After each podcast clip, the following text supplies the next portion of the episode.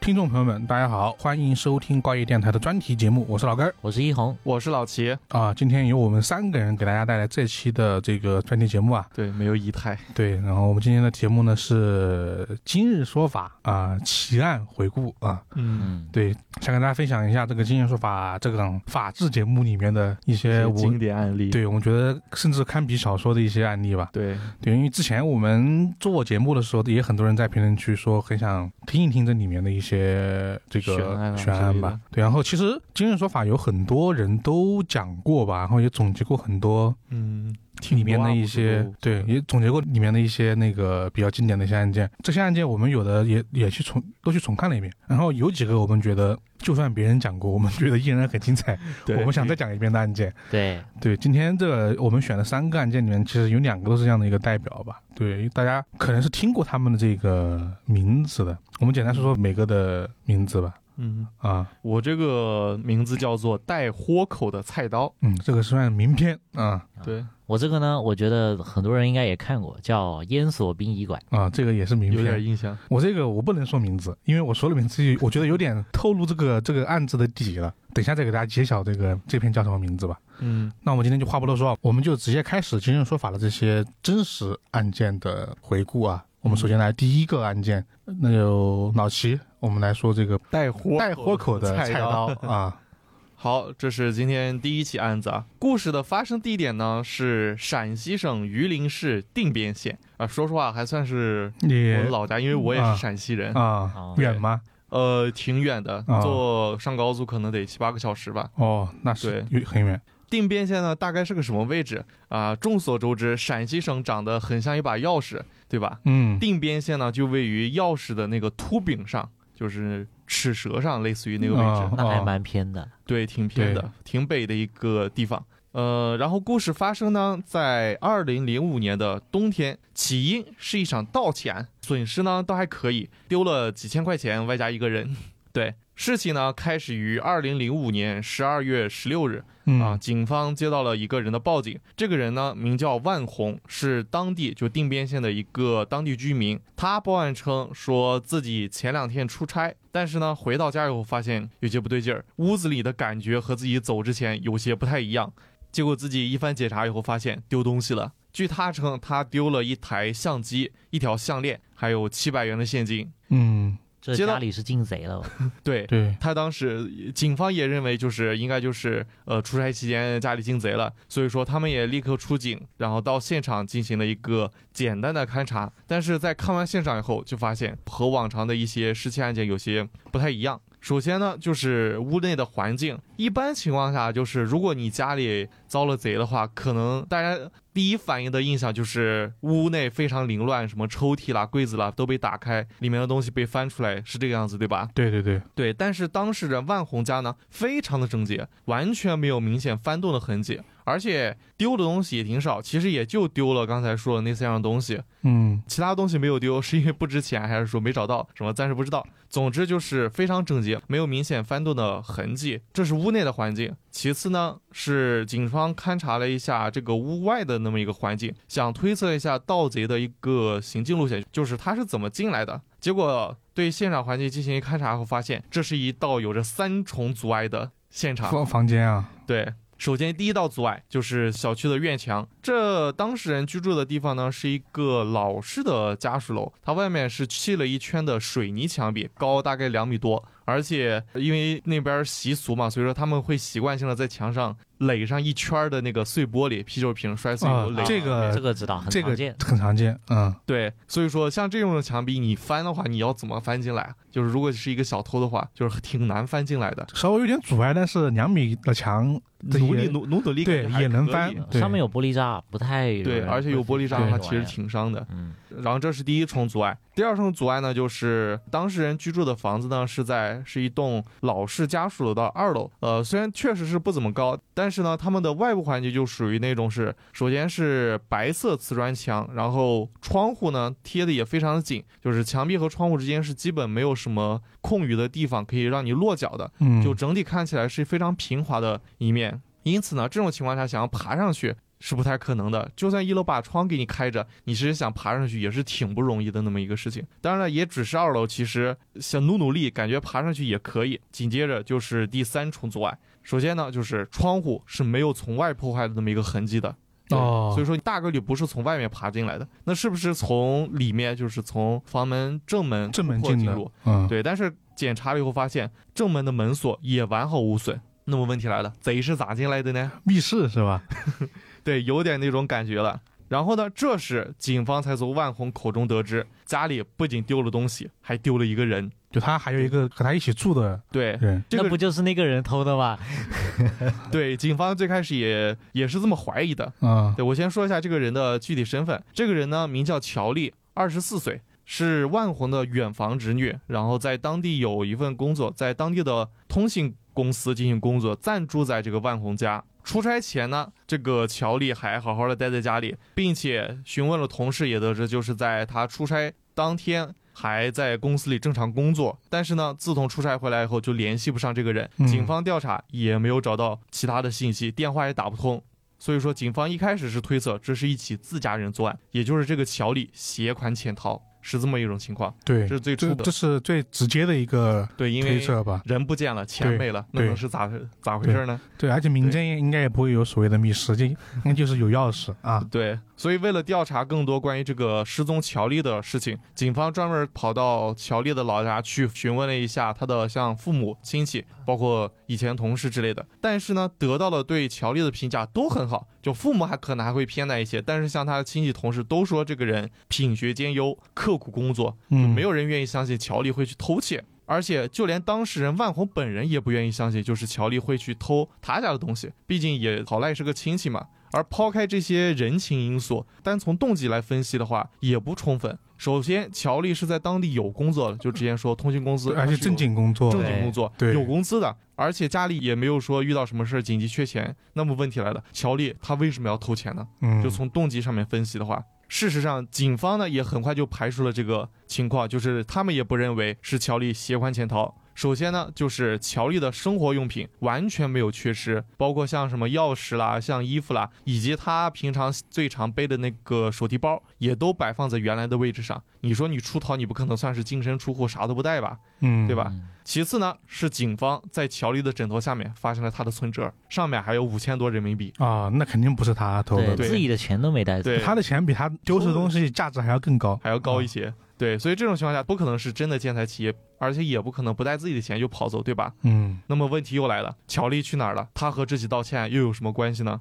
为了调查乔丽的行踪，警方随后调查了乔丽的通话记录，发现呢，她最后的两起电话分别是打给了她的父母和万红家的父母，这是她属于是她工作的一个习惯吧，就是每天和父母通个电话什么的，算是比较日常的吧。时间呢是在十二月十四日，就是警方接到报警的前两天。嗯对，十二月十四日的下午六点，和双方父母打了一个电话。从电话听起来其实挺正常的，乔丽也没有显示出什么异状，因此警方推测乔丽的失踪大概率是一次突发性事件，也许是被人绑架了，也许是突然遭到了袭击之类的。因此呢，警方开始了大范围的搜索，就其实包括乔丽的家人也关心自己的女儿失踪嘛，也自发的开始了寻找，但是呢，依旧没有结果。就是外部寻找已经是没有办法的了，所以这个时候就只能从内部发力。警方将注意力放到了盗窃现场上，结果这一调查还真的有了一个突破口，嗯，而这个突破口就是一把菜刀。那就是我们现在这个标题标题的，题里面提到了一把菜刀，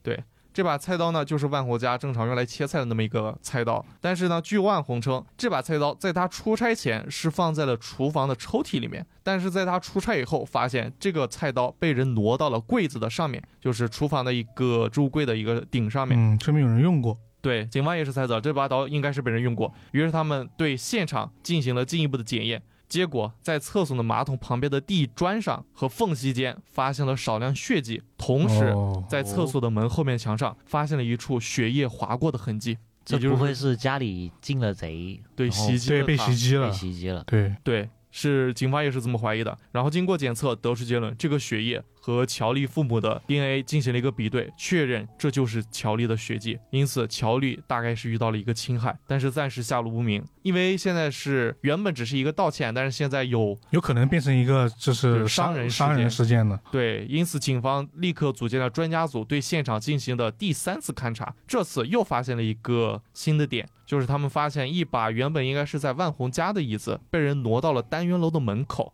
之前说过，就是案发现场他们的墙壁是两米多高嘛，嗯，上面还有那个铺了一层玻璃渣子。而这个小区呢，大门也是大概晚上十一点就关闭了，因此警方推测应该是有人试图踩着椅子翻墙而过。但是大家可以想象，那个墙还是真的是挺难翻的，你下手都没得下手。嗯，对吧这不是垫个椅子就能解决的问题。对，你就算垫块布上去，也很容易划伤，留下证据什么的。而且警方也确实没有在上面发现翻墙的痕迹，因此警方决定从门卫处下手，并且还真的从门卫这里得到了一个证词。哦，对，据门卫称，在乔丽失踪当晚凌晨两三点左右的时候，有一个西安口音，二十多岁。一米七零左右的小伙子自称住户，打说要外出，但是呢，门卫觉得，但是呢，门卫表示他其实好像是没怎么见过这个人的，嗯，小区里也没见过这个人，因此呢，警方开始寻找这个人的身份。经过排查，警方很快就找到了这个人。这个人呢是乔丽的未婚夫，是宝鸡人，呃，离西安也挺近，所以说口音可能会挺像的挺。像的。对，而且身高、年龄也很符合门卫的证词。但是呢，他不是嫌疑人，因为在乔丽案发的时间，他有明确的不在场证明，当时他人在宝鸡，哦，对，距离定边还是非常远的一个距离。嗯，因此他不可能是作案的。那么问题又来了，除了未婚夫，还有谁能进入案发现场呢？这个时候。万红给警方提供了一个线索。据他所说，在乔丽失踪的前一天晚上，也就是二零零五年十二月十五号的晚上七点左右，家里其实是来了一个人的。这个人既不是万红的朋友，也不是乔丽的朋友，他是万红在外地的一个男朋友的邻居，两人算是见过几面。对你会不会觉得这个关系特有点儿有点好远啊？很远，就是男朋友的邻居。对，还是外地的男朋友的邻居。很奇怪，对他和万红呢，甚至算不上朋友，只能算见过几面。因为这个人呢是一口东北口音，所以说他被称作小东北，哦，就包括她男朋友也是叫她小东北。是一个很有绰号刻刻板印象的绰 号。对，这次对方冒昧前来打扰呢，说自己来这边是来见网友，但是呢不小心把钱丢了，所以想向万红借个二十块钱应下急。哦两人还在家里聊了一会儿天。哦，警方觉得呢，这个人突然出现有点可疑，毕竟这个动机、这个身份突然就找来有点怪怪的。对，对，说不定就是有备而来。因此呢，他们赶紧前往就男朋友所在的银川市进行一个调查，结果发现这个人已经搬走了。哦，对，而且询问周边的邻居，他们发现所有的邻居对这个人几乎都是一无所知，除了知道他叫小东北以外，对他的一切完全不了解，就不知道是哪里人，甚至不知道他真名叫什么。嗯，这个时候呢，距离乔丽失踪已经半年多了，家里人也非常急迫地等待出一个个调查结果，但是呢，人找不到，这个案件就这么陷入一个僵局。兜兜转转，三年过去了，哦三年年都过去没找了到吗？对，三年没有找到。这期间呢，警方一直没有放弃调查，但都没有取得什么实质性的进展，唯独只有小东北这条线没有办法得到落实。嗯终于，在警方的努力之下，他们调查到小东北曾经有一个叫萍萍的女朋友，因为这个萍萍也没有什么固定工作和住所，因此警方又花了半年时间，才终于找到这个人。从他的口中，警方才得知了小东北的一些真实情况。根据萍萍的证词，小东北是洛阳人，真名叫做权威。这个名字你不觉得哪个权哪个委，就是法律的权威，不可冒犯的权威？ 他就是那两个字。啊对，就是那叫权权威力，权力的权，威力的威。好不对霸气的名字。并且警方从平平的口中得知了一些两人当时分开了一些过往。据他所说，据他所说，权威是在乔丽失踪的前几天，因为一些口角，两人闹得有些不欢而散，嗯，因此暂时分开了。结果在乔丽失踪的第三天，权威突然出现，收拾了一些东西后就立刻离开，并且叮嘱平平不要向任何人透露他的行踪。犯了什么事儿啊？这种情况一般都是。对，就很可疑他的行为。所以说他的行为就无意让警方加重了在他身上的一个嫌疑，而且现在身份信息也有了，权威的追查也很快有了下落，警方也很快就查出了这个人在哪儿。那么问题来了，他在哪儿呢？嗯他在牢里。 啊，哦，他被抓了，对，诶，在专案组追查他这些年，他就一直因为强奸罪在登大牢，完美的避开追查，就哎不三对年多的时间里。等会儿，我突然意识到了，就是公安局之间的信息是不互通的吗？就是比如说，我想查一个人，然后我公安应该有一个共享的信息系统来。零五年哦，零五年还没有建立吧？可能啊，对，零五年网络系统还没现在那么便利啊，毕竟是零五年嘛，还挺对，早的。而且更重要的是，就是在此之前对这个人没有任何的信息，就只知道他叫一个小东北，对哦你不之知前不知道他叫权威，权威对是才才不知道才哎得这知的名，名连字啊他的长相是什么都不知道，嗯因此警方一直是算是在盲找吧。对，因为对如果你真按小东北来找，中国肯定有啊，很多人上千万叫个小东北啊。对我甚至不知道他们当初是怎么找到萍萍的，这都能找到，真的挺厉害的。也就是说，警方在追查他这些年，他都一直因为强奸罪在蹲大牢，完美的避开了警方的追查。但是呢，现在人找到了，警方觉得只要提审权威，一切就能真相大白。结果出意外了。根据权威的判决书显示，权威是在2005年8月就判刑入狱了，而乔丽是12月14日失踪的。那么问题来了，权威是没有作案时间的，对，时间对不上而且狱警也作证，他在坐牢期间是没有保外就医，也没有假释过的，啊，就一有的直他在完全没有出去过的。对一直蹲在里面的。首先，现在可以明确的是，权威是肯定没有作案时间的。但是如果这样的话，当初和萍萍分别的那个权威又是谁？是有人假冒的，还是说嗯这个萍萍在说谎？嗯，所以呢，警方就带着权威在监狱里的照片去找了萍萍，但是萍萍一口咬定这个人就是她认识的那个权威，而且不只是她，万红和她的男朋友，就是那个小东北的邻居，也都一口咬定这个人就是他们认识的小东北，这让警方的调查瞬间回到了原点。双胞胎轨迹吗？对， 说到这里，观众肯定就猜出来了，这就是一个双胞胎轨迹。根据警方对权威原住址的附近的邻居进行一个走访调查，他们得知权威是有一个双胞胎弟弟的，对方叫全超。两个人不仅长得像，身材和身高也都很相似，只是发型有些不太一样。嗯，那么这里可以做出一个推测，应该是这个全超假冒哥哥的身份，到处兴风作浪。警方在走访调查中还得知，哥哥权威和弟弟全超两个人最大的不同就是，全超的小指是缺了两节的。啊据说就是全超小时候是个网瘾少年，沉迷网络无法自拔，他啊，的父亲对其进行了一个严厉的教育。全超一气之下就用刀砍下了自己小指的两节，表示自己将和网瘾一刀两断。这么狠这也太狠了吧，对，真的挺狠的。得知了这一点，警方对权威和钱超两兄弟进行了进一步的调查，结果发现被关在监狱里的权威小指正好缺了两节。啊？那不就是说明他才是全超。监哦对监狱里面才是全抄？对，这种情况下只有两种可能，要么嗯邻居证词有误，他们把两兄弟搞反了；要么就是关在监狱里的那个人根本不是哥哥权超，他才是弟弟权威。权威对。随后，警方对权威的经历进行了进一步的调查，最终得知这个权超是有前科的。他在一九九五年的时候因为盗窃入狱，两千年的时候才放了出来。结果两千零五年的时候又犯了强奸罪。啊按照当时的我国法律，五年之内如果你再犯案的话，是要加重刑期的。啊，哎所以他为了避免这个刑期加重，借用了他哥哥的名字来进行服刑。也就是说，警方一直追查的权威是真的哥哥权威，哦，就是反正就是现在外面那个确实就是权威，对里面这个其实就是弟弟权弟弟超。全只抄不。过他冒用了他哥哥的身份，对，所以真正的这个权威是有作案的时间的对，啊。对，那么问题来了，这个权威现在究竟在哪儿呢？由于这个权威是东北人，他是东北口音嘛，因此警方赶赴黑龙江，对权威进行了进一步调查，而且很快有了结果。这次呢，权威的出场是顶着他弟弟全超的名字出现的，而且他的位置也很有趣，他也在牢里，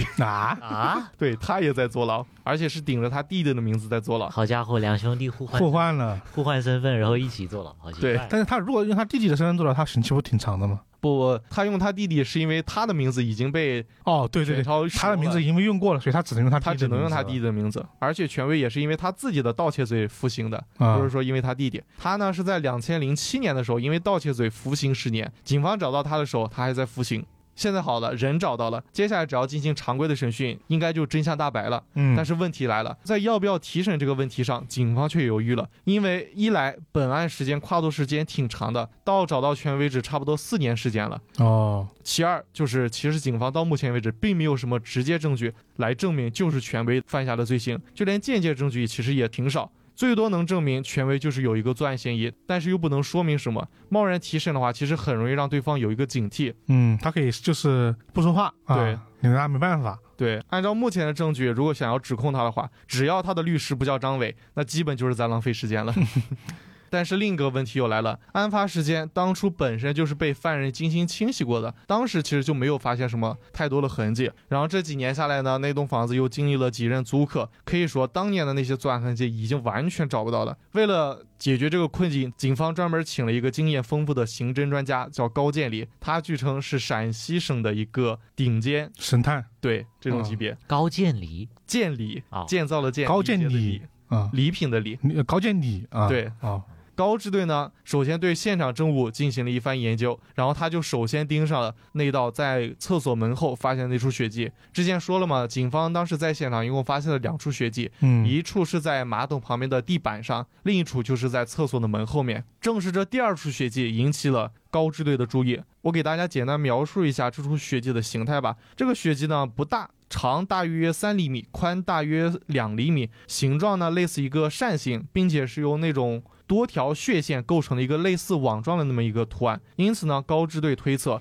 这应该是犯人用拖把清理血迹后留下的那么一个痕迹。换言之，现场当时应该出现了大量血迹，所以犯人才会用拖把进行清洗。那么问题来了，这么多血迹是从哪里来的呢？他可能就是把乔丽捅死了。对，所以高支队很快就盯上了警方最早发现的那件证物，就是那把菜刀。菜刀，对，事实上，警方很早就对这把菜刀进行了一个检验，但是因为它当时被犯人清理过，因此残留的信息其实很少。嗯，因此，高支队将注意力重点放在了菜刀的刀刃上。大家还记得本案的标题吗？带豁口的菜刀。啊，没错，这把菜刀的刀刃上出现了一些豁口和卷刃的，并且这些豁口是凹下去，带了一点弧形的。因此，高支队做出推测，这应该是凶手拿着它去砍了什么带弧面的比较硬的物体骨头吗？所造成的。对，嗯，就是骨头。如果而且这里还补充了一条，就是前面没说的信息，就是在警方当年发现案发现场的时候，在发现菜刀的同时，经业主万红的提醒，他们发现现场其实还丢了一个黑色的行李箱，只不过当时并没有搞懂凶手为什么要拿行李箱的原因。现在将这几点结合起结来哦合起来，就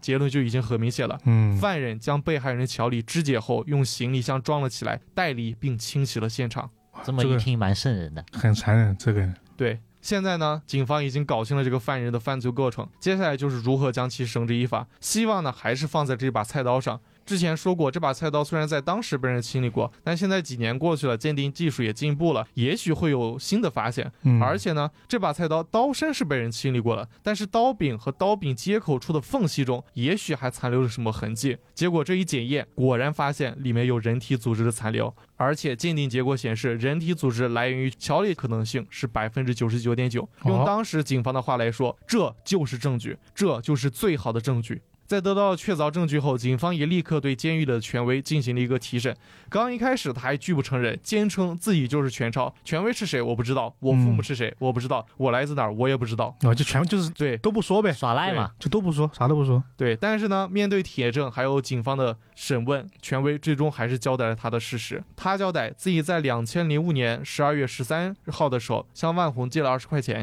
啊，但是呢，这钱很快就花光了。于是他在第二天下午六点左右又去了万红家，但当时万红已经出差了。啊，对，所以开门的就是乔丽。乔丽其实，在第一次借钱时就有些不满权威，觉得这个人应该就是来骗钱的。啊，所以说这次只他一个人面对权威，就是没什么好语气。结果一番争执之下，权威就将乔里给掐死了，之后将他肢解并装进了行李箱。原本是打算借助椅子带着箱子翻墙而过，但是墙面太高，箱子又太重，因此他没有翻墙成功，只好让门卫打开大门出让他出去。后来呢，他是将尸体抛弃到了一个乡下的窨井里面。随后也警方也就根据权威提供的线索找到了乔丽的遗骸。至此，这起横跨四年之久的案子终于大白于天下，罪犯权威绳之以法。他用他的亲身经历证明了一件事：天网恢恢，疏而不漏，违反法律的事情不能干，嗯，而且这个权威这个人是真的挺残忍的。对残忍而且纯纯的恶人，他就你看他对两年之后就迅速的因为别的别的案子，案子进了监狱了。对，因为别人不借钱，他也没本事还，就把人掐死了。对，啊对就当场毫不犹豫啊，对啊，说就是借钱当时的这个争吵，就直接把人给掐死对，了。掐死了，没有多少犹豫。对，而且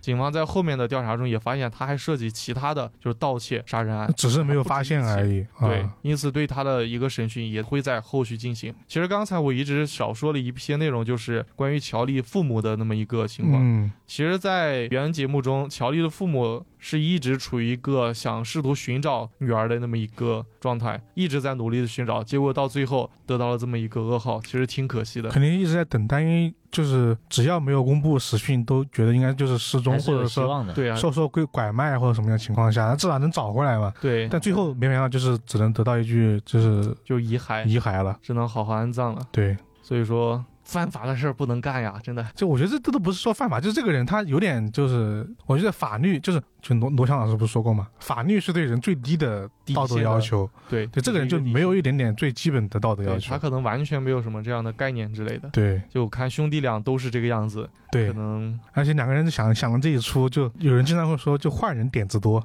对是吧？弟弟借哥哥的名字坐牢，对哥哥借用弟弟弟弟的名字做了，这真真的是感觉这种案件就幸亏警方是能够一直坚持去查案的。我们看到很多精神犯法的案子，里面有大量的警方都是监察五年、十年、十五年都在查一些案子的案件是特别多的。对他们觉得这件事情在心中是放不无下法的。放下的那么一个对目标一，退休了你破不了案都是一种对遗憾的那种对状态。对，尤其是在你接触到那些受害者的家属的时候，你就会觉得这个案子一定要破。在原片里面，他爸乔尼的父母确实挺让人就是不忍看下去的。老两口子一直在努力的寻找女儿，包括他父亲也经常就是因为找不到女儿产生一个精神恍惚的状态，甚至是把眼睛都撞到地线杆子，出了点问题。这种情况只能说，哎，挺可惜的。哎，那好吧，那我就是其实我一直觉得，就讲这种真实案件就很难避免这种确实很触及对到一毕竟些每一个案子都是一起人都伦悲都剧。都是学悲剧，对。然后我这边这个案子，我刚刚就在，我到底是第二个奖还是第三个奖？因为这个案子其实也是一个大家听了以后会很惊奇的一个，对，就是怎么说呢？虽然说我们这个标题啊，或者说我们的说的是这些案子可能比小说还要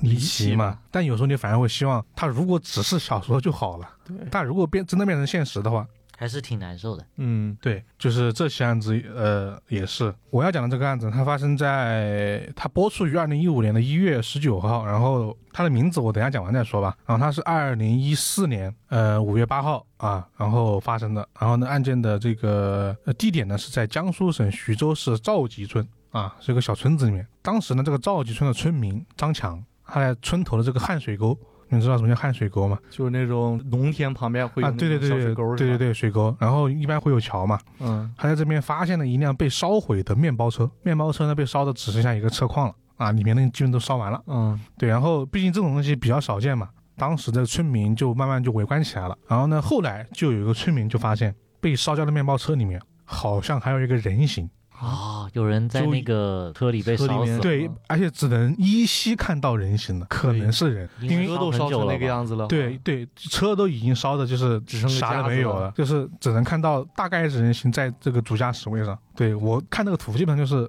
碳化了。啊嗯，然后呢，当时就慌忙之下，村民就马上报了警了。然后呢，警方来到这个现场之后呢，对现场做了一个初步的这个查验。首先，这个车里面在主驾驶位上有一具高度碳化的尸体，就主驾驶位置上是吗？，对，高度碳化的尸体。然后呢，他这个是一名男性嗯，啊，但是呢，相貌肯定是已经无法辨认了。同时呢，这个里面基本上没有能够找到他证明他身份的东西啊。嗯，被烧的差不多了。对，然后警方就只能根据这东西进行一个初步的调查吧。首先就是询问的这个发现面包车的这个村民张强。据这个张强口述呢，他是早晨六点钟出门的时候发现的面包车。呃，他说他去的时候呢，面包车已经没有继续燃烧的火焰了。就已经嗯烧就完已了经。灭对，了，他他说的是，甚至连温度都感觉不到了啊。那应该烧的挺早对，的，而且他前一晚睡觉的时候，他也没有在屋外看到任何的火光，然后其他村民呢也没有看到过这个火光，所以警方推断呢，这个面包车燃烧的时间呢，应该是在前一天晚上的深夜。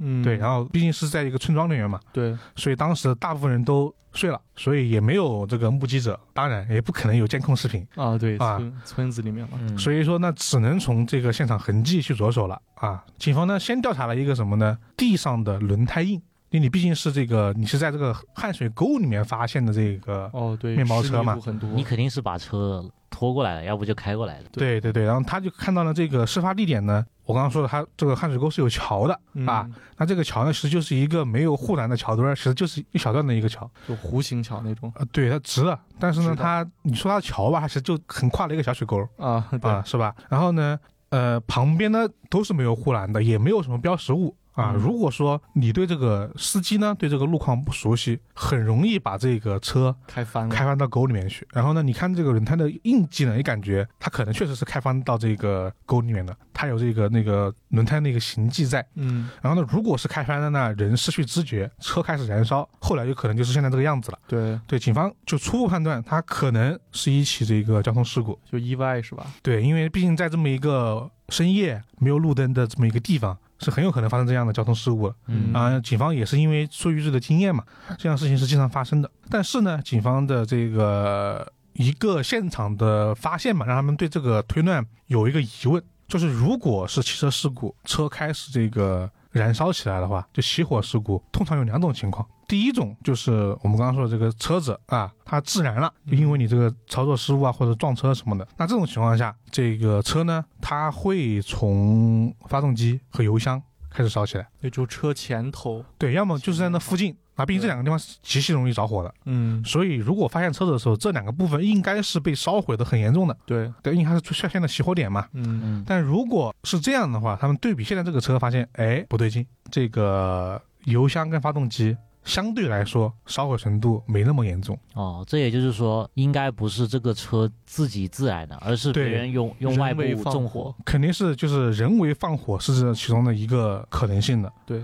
哎，最有可能是是什么呢？这个这个放火烧车这个行为啊，有谋杀的可能性，对，是有的。对，嗯，是吧？当然也存在一种可能性，就是自杀的可能性，哦，对，对，确是吧？实，哦，自只己要不想活了。他开翻之后就是点燃这个火，把火车给烧了，也是可能的。嗯，谋杀也是有可能的，但至少可以确定一个点，就在于什么呢？这是一起人为纵火事件，对，应该不是交通事故，对吧？嗯那无论怎么样，既然是人为纵火啊，这边有一个已经被这个烧死的人，那有一个问题必须得去解决，就是什么呢？车里的人到底是谁，对是吧这个？地方无论是无论是我们查他到底是说他就是自杀，还是有人谋杀，那这个问题都是绕不过去的。嗯，所以呢，这个警方开始对他这个呃人的身份进行一个追查吧。嗯、幸好呢，什么呢，在现场这个被烧毁的这个车里面，警方找到了一个车牌号。车牌号，对，它被烧了，但是能看得见，哦，那还能看得见数字。嗯，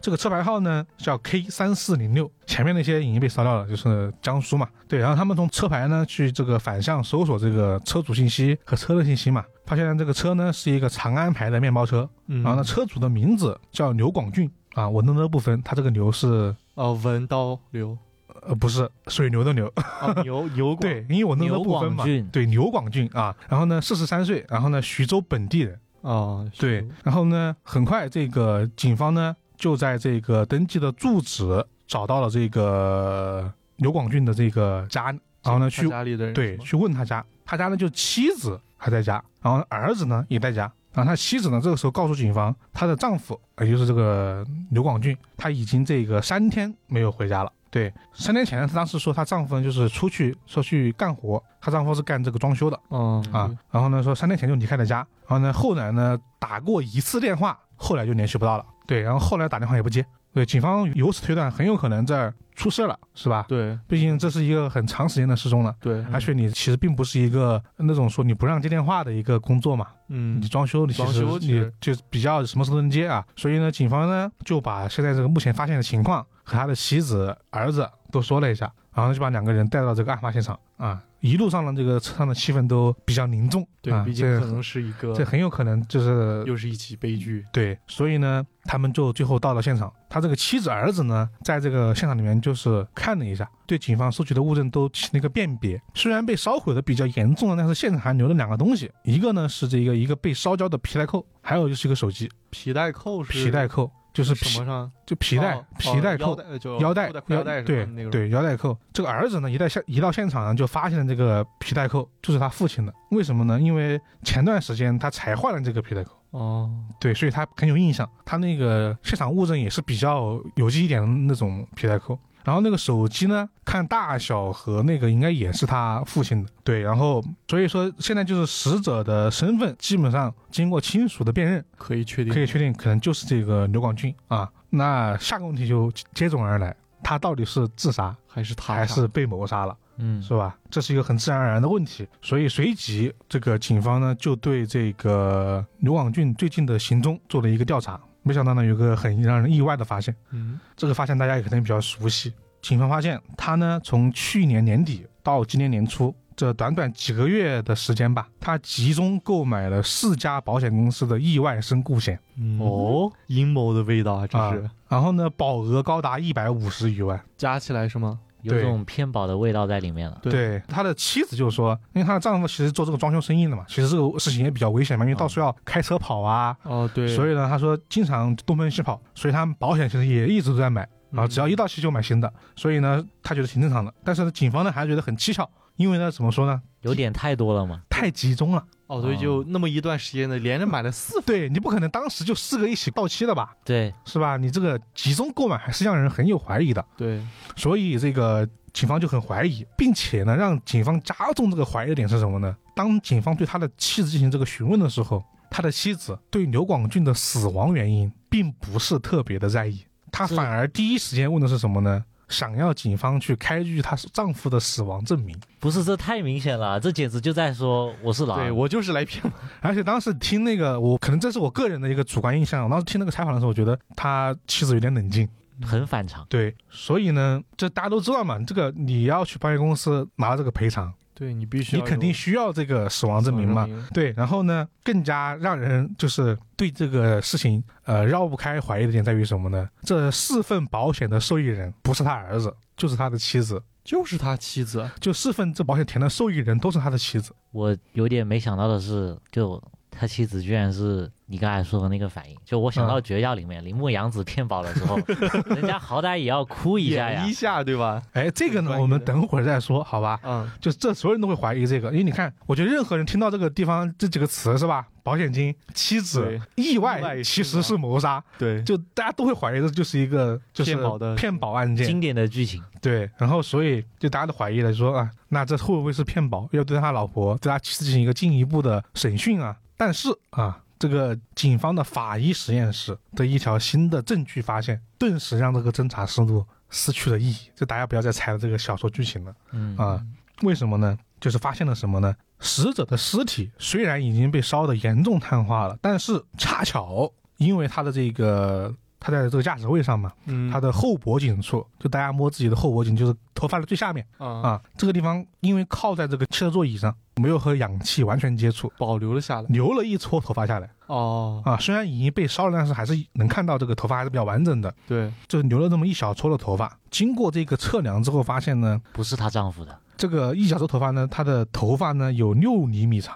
六厘米长的头发，这是后颈部啊。大家知道，就是男这是生个女生吧？呃不还是男什性么男性尸体男性一开始就辨认的就是男性尸体。啊，对，啊，就是这个头发呢有这个六厘米长，那应该是个留个挺一个挺时，髦的男的，对对，他说警方说这个头发一般来说你要到达这个长度啊，你男生应该也他差不多留一个披肩齐肩发，不不用披啊差肩不，多，齐肩发吧，至少有对，至少能扎个辫儿出来嘛。嗯，对，然后他们这时候就对比了一下这个这个刘广俊的这么一个照片，近哎期，的一个照片，就是短发啊，就很呃正常的那种短正发，常就正常男生的短发，也没有太短，但也没有太长，太长。反正凑不出六厘米来。对，而且他的家人说呢，他的头发肯定不是披肩发。嗯，对，啊、所以那呃就是很明显了，是吧？但也有可能啊，是他的头发。警方说，因为这个头发就是你，这现在我们是一个推测嘛，嗯，你得做进一步的 DNA 鉴定啊，对你才能知道到底是不是他。所以这个时候就做 DNA 鉴定去了。但与此同时，另外一方面的这个法医验证呢，也没有停下来，就是对死者这么一个身体进行一个基本的勘测，比如说头骨啊，是吧？啊对，有没有受外伤了？对啊，然后比如说身体的这些部位啊，然后就发现这个死者的头骨存在骨折现象。头骨存在对骨折，头骨的骨折就是说你出现裂缝，哦就算是骨折了。啊应该是先头部受到击打，可能被打晕了或者打死了，然后放在车里被烧死了。啊对对，他的这个头骨呢，大大小小的伤痕遍布整个头部。整个头部，对应该打了不止一次。所以说，但是警方也考虑到说，如果说这个车，因为它是面包车，它不是翻到那个沟里面去了吗？对，哦如果是翻的过程中，你的头部在这个车况处反复的来回的被撞击，击有可能出现同样的这个伤口的。状况，哦那也但对是呢，现场的车明显看到应该只翻了一下，或者是两两到三下，没有翻很远，因为那个沟并不是那么深，比如说那种从那个悬崖那种悬崖上掉下来那种感觉，不是啊，它比较浅，所以只能说这个呃鉴定结果应该就是原话，当时的鉴定结果的原话，死者是被他人用钝器击打头部，导致严重的这个颅脑损伤死亡。就反正现在这个这个里面这个人是被人打死的，是敲死的是吧？然对后被焚尸，然后被这个就是焚烧的，对，然后反正就是打死肯定是他的这个主要死因主要死因。然后现在可以绝对可以怀疑不是自杀，肯定就是哦对谋杀。嗯，啊嗯对后脑勺遭遭受重击自杀，那是怎么可能实你现的不事情？可能把自己的头骨给打骨折的。而且是它是遍布的这个对骨折，所以那现在我们只要等另外一件事情啊，这显然确定是谋杀，现在就等 DNA 鉴定结果了。嗯，然后呢，当天这个警方就就是辛苦加班这一整夜，终于鉴定结果也有了。他们把这个他的刘广俊的儿子做了个 DNA 比对，对，结果发现呢，两份 DNA 不具备任何的亲缘关系，哦，所以证明死者绝对不是这个，不是那对个根本不是刘广俊嗯，啊。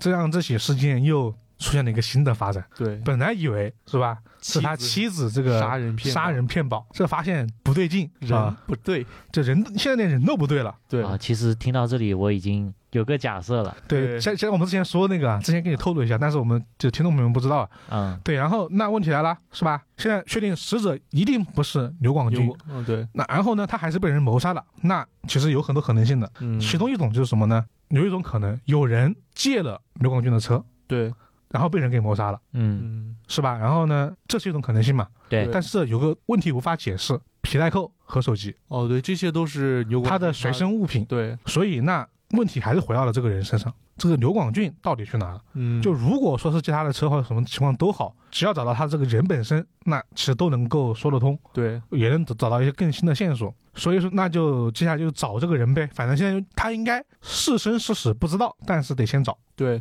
警方率先调查的就是各大交通枢纽的监控录像，对，先看一下有没有跑走之类的，对，结果在一个汽车站的这个监控里面，发现了一个戴着墨镜、拎着红色小布包的男子。这个人因为当时录像拍的还比较清楚啊，你能看出来这个人就是刘广军嗯，啊。然后呢，大家跟着他这个目的地啊一路查，又在这个去新疆的火车站上看到他这个身影身影了。跑挺远啊，啊，对。然后呢，与此同时呢，警方对他的这个通话记录进行了一个调查。这个刘广俊失踪前的最后一个电话打给了一名叫胡小伟的人。这胡小伟是谁呢？是当地卫生所的医生。医生，对，就是这个。据胡小伟的这个口供来说呢，当时啊，电话里面这个刘广俊就问了一个很奇怪的问题，问他有没有能够麻倒人的药。原话啊，这个 有点儿明显了吧？对 啊很直接，直接这么问，甚至还希望那个胡小伟拿一些药给他。但是大家知道，这个麻药算是很管制的比较严的物管制到品，物品啊，嗯，对。然后胡小伟就没有给他，当时把他拒绝了。但是呢，当时他也就没打电话来了。但是这个事情是吧？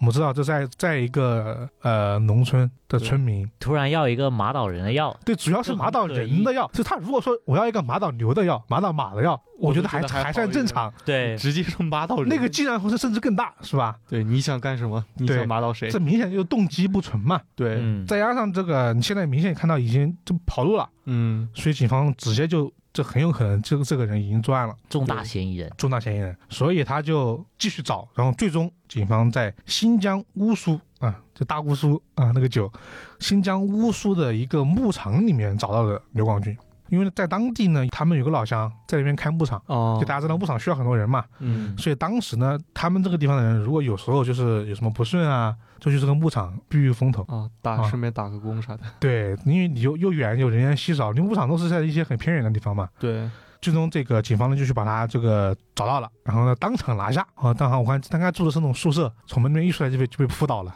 啊，啊！警方的手随时就放在墙上面的啊，毕竟这有可能是一个杀人犯嘛。对，嗯，有可能，对，然后呢，啊刘广俊抓到之后呢，很快对自己的罪行供认不讳哦啊。这个人其实一直很慌啊，很怕。心理素质不是很行。其实再怎么说，就是个普通穷凶人，极恶的人没那么多。你像刚刚那个像刚刚那个，我就觉权得威，他就属于穷凶极是十恶恶，不赦，对嗯对他就是嘴很硬的，那种，对他就不会说他就是个普通人，心里就是可能贪念一起，对对做了对对点对什么事儿，嗯，没那么强心理素质，他就交代了自己的这么一个前因后果。他说以前他自己呢做这个装修嘛，嗯，后来想这个扩大一下自己的这个事业，他瞒瞒着自己的妻子投资了十万块钱开一家装潢店啊。然后呢，然后同时还卖一个什么空气净化器吧之类的。嗯，哦，然那后个呢时候这个案件是什么时候？二零一四年，一四年的时候，反正我记得有几年是比较流行那玩意儿的对对，是，但是后面人家说这玩意儿有点割 韭菜啊，没用啊，对他可能就赶到那个末端时候了，亏了，一分钱没赚到。啊、嗯，结果他不甘心，又借了三十万的高利贷，啊，高利贷嗯，疯了，这是就进了一批新货，新的空气净化器，啊这告诉我们创业需谨慎。对，然后又亏了啊，这一下连本带利亏了大概五十万。对，而且还是高利贷，嗯，然后呢，从二零一三年年底开始呢，债主开始天天对着他还钱了。然后呢，这个刘广军就有了一个主意，杀人骗保，但杀的人是自己。哦，啊对，是是是他那么是个，找了个替罪羊，对替身对是吗？对他找了一个人，那问题来了，他找到底是谁呢？就是他到底找了谁去把他给杀了呢？对，附近也没有听说过有任何的失踪报道啊。嗯，哦，对，这是一点，这是一是个吧疑点，你又不是，你说实话，你又不是一个特别大的一个，是吧？对，地就方就一个村子，在这种村子里面，其实人际关系是很小的，嗯，你随便一查就能查到每个人跟谁有什么交集，对你，八点钟干了什么，一直到你十二点都知道你干了什么，跟谁吃饭都知道。对啊一般这种村子里面大家比较闲嘛，都挺八卦的。主要是你的可移动范围比较小，嗯，对对，除非你彻底就消失，从山上啊去什么消失了一段时间，所以这附近也没有听说过有失踪的案件。嗯那到底是谁呢？这就到了这个案件，我是觉得最让人难受，也是同时你最不希望他是小说的地方。他找了一个，我先说说说他的起因嘛，就是他的原话、啊，说的是有一天他开车的时候，无意的遇到了一个人到他的车前面了。这个人抱着大衣啊，头发乱哄哄的。这人是谁呢？是一个在菜市场生活的流浪汉。哦，哦，他把这个人给嫌疑人 X 先生的人， 对，对，好，但是这时候说起来你就很难受，你知道吗就？很难受。对啊你很知难你知道他说了什么话吗？这个话真的，我当时看到这个马上就想起了那个这个嫌疑人 X 先生，受嗯，因为他的动机是一模一样的。他就说他这些人每天像机械一样的活着，反正也没有什么价值，不如拿来给我换钱，对，他就说的这是样吗？他觉得流浪汉不被人关注，即使失踪了也不会有人在意的。啊，嗯，这完全是，这跟对，跟食神的那种心态是挺其实像是的一样但的，是从小说搬到现实的话，会让人觉得很难受。而且其实你这时候在就当时可能很多人不觉得，但我一直有这个想法，我觉得其实你再看食神的动机，会觉得这个人是问题很大的。对，嗯， 对，啊，那我先说回来啊，我等一下再再结合一下这个小说说说这个事儿。他就是在当时的五月七号，这个来到菜市场，找到已经熟睡的流浪汉，随即在地上找了一块砖头，毫不犹豫的砸死了流浪汉，嗯，敲击他的头部。在这个被害人呢失去知觉之后，把人抬上了自己的车，随后自己把车啊就是开翻到这个汗水沟里面，最后点燃这个面包车，然后杀死了这么一个呃，那是焚尸，他流浪汉应应该已是已经被他敲死了，对，它迎面敲死了，就是一焚尸嘛。对这因为它高度碳化，所以不像那个看不出已经什么外从面烟火树还能看到灰啊什么的看不出来了，所以就是这个原因。所以他因为没有找到那个麻药，他就直接动手把别人给打死了嗯啊。然后呢，所以这就是一切的这个。同时呢，他还把自己的这一个手机和这个腰带扣，就是这个皮带扣，放在了现场，造成自己已经死亡的假象。哦，啊嗯但是这个怎么说呢？这是公道自在人自在人心，有天理在的，嗯，有那么一小撮头发。留了下来留。了下来，不然这个案件真不好收场。确对，实，因为首先没有特别明确证据确认那个人的身份，对对，只能现场证物来判断，那他就是那个牛广俊，对，就可能就是这个样子。随后这个人就开始跑路啊，去了这个新疆。然后重点来了，刚我们刚刚不是说怀疑这个呃他妻子杀人骗保吗？嗯，对，他说刘光军自己说的，他这个人做事儿从来都是自己背，就是他觉得这个家庭的扛扛在他的身上，哦，所以他这件事情没有跟他的妻子和儿子说过，完全没有吗？完全没有提过。哎，我之前的假设是他妻子跟他合谋，所以他妻子听到他的死讯的时候，表情才会那么平静。对，对，他说的是妻子都儿子都不知道，因为他不想连累家里人，啊他想把这个骗保的钱留下来，留给妻子和儿子。对，但这个是有让我有点疑惑啊，就是如果是这样，他的妻子为什么会完全的漠不关心呢？对，对那啊么冷，两种可能：一，家里面有点矛盾；嗯，二就已经没有什么感二情了，他的妻子其实知道，但是没说，他为了保护他的妻子没说对，嗯啊，两种可能性都有。但这个案子就到此告一段落吧。虽然警方这个警察同志们他们勘破了这起案件吧，但依然还想弄懂最后一件事情：这个流浪汉是谁？哦，真实身份是吧？对，然后大家去查了一下，这个流浪汉平常就生活在菜市场里面，平常呢就是大家都叫他憨子嗯，啊嗯，他流浪汉嘛。哦，对，然后呢，在他在这个菜市场上待了大概五年时间，一直生活在这附近。这么久啊，对挺久的了。而且呢，这个他经常就睡在菜市场的旁边墙边。然后呢，他一年四季呢都是穿一个大衣。嗯，大家肯定会觉得啊，怎么说呢？这个流浪汉跟他的杀人动机一样嘛，流浪汉不被人关注，就是失踪的没人在意嘛。其实现实呢不是这样的，哦，周边的人其实都知道他不见了，对，但是呢可能也没有去报案，因为流浪汉他本来就是一种，居无定所，对四处流浪那种感觉。对他不像他还不像这个嫌疑人里那个流浪汉，他们是住在河边的，对，就有固定住所的，对哦，对，然后呢，所以呢，而且这个大衣啊，他穿的大衣嗯，就是这个菜场的人给他买的，哦，甚至还给他买了棉鞋、棉裤、棉袄。哦，嗯就对，冬然后天？呢，平常呢，大家也会有时候就下面条啊，也会给这个流浪汉吃。然后呢，其实对他也挺好的，但是呢，可能也因为这个身份的原因吧，确实也没有报案啊。对，但是我觉得这个事情也不能说当当时的人他们都就是很没有感情，我自自己感觉说当他们对这个流浪汉还是挺好的，对，就是至少是在自己力所能及的范围在去帮助。帮帮助助这个他人们。对对对。然后呢，呃，当时节目组的一个剪辑让我很印象深刻啊，他前面刚剪辑完这个刘广俊的杀人动机，就说啊，我这个人为了我的家庭。嗯啊，我去犯罪，我的钱只想留给他们，我自己什么都无所谓了啊，就是啊说的好像自己很伟大一样啊。，对，然后他后面又接了一句话，后来这个节目组接了另外一句话，就是说我们现在不知道这个刘浪汉的身份，我们也不知道这个刘广军为什么能痛下杀手，我们只知道的是一个有说有笑的人被刘广军给害死了。我觉得这句文案写的很好。对嗯，这是无发法人改变深的事省实。对对对。然后直到当时节目播出，大家还在寻找这名流浪汉的真实身份，因为你毕竟你你死之后你得有一个真实身份嘛。对，对，然后这个节目是二零一五年的一月十九号，大家可以去看看这期节目《今日说法》，去搜索一下，这个央视官网是能找到的。然后呢，最后我来说这期节目的名字《金蝉脱壳》哦啊，，对知道为什么确我实不在一开头说了吧？对，有点就是剧透。嗯，挺透底的，算是。对，其实看到这个案件的话，我觉得如果读过嫌疑人的话，不免会把它作为一个比较。但是真的看到这个案件之后，其实有点有点难受，就在于什么呢？我们以前在电台里面聊过《东野圭吾》的时候，就其实就聊过一次嫌疑人的。当时其实就有说，我之前就说《嫌疑人 X 的现身》这本书里面很好的一部分就在于对于刘仁汉这个点的一些描述之一类些的，描述，这个现实的一个揭露吧。嗯，对，然后就他说那种感觉吧，就感觉你看，就是这个人，就是食神，他是一个天才。对，是吧？他会注意到这些点。嗯，我们这次的案件的这个凶手、杀人者刘广俊，他就是一个可能没有受过太多文化教育，至少比不上食神吧啊，对，是吧？对，的一一个人，但他同样的 注意到了这个，注意到了一个东西，就觉得这个东西就啊，人类很恐怖，你看。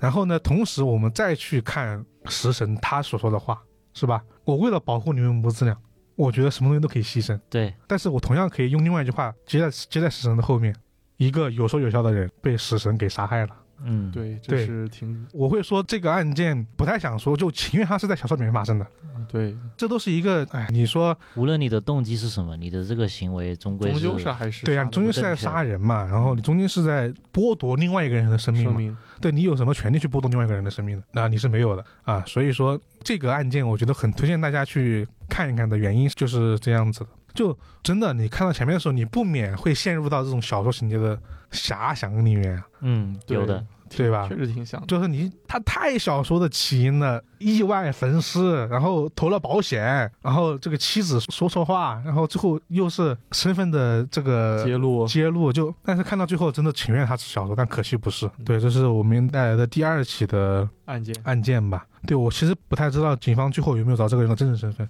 因为他节目最后还在留号码，哦还还希望大家去如果知道的话，能够告诉节目组。但其实现在也有这么多年过去了，二零一五年到现在已经有七年时时间啊间了。多了，对，对，现在其实也不知道了。对，这就是这么一个案件吧。连续两个案件能让这个气氛比较低沉对，啊。第三个案件，我觉得，呃，稍微没有这么让人难受啊吧。但是呢，它也终究是个悲剧，终究是个悲剧，但是它的过程实在是有点觉得像是宁浩拍的电影，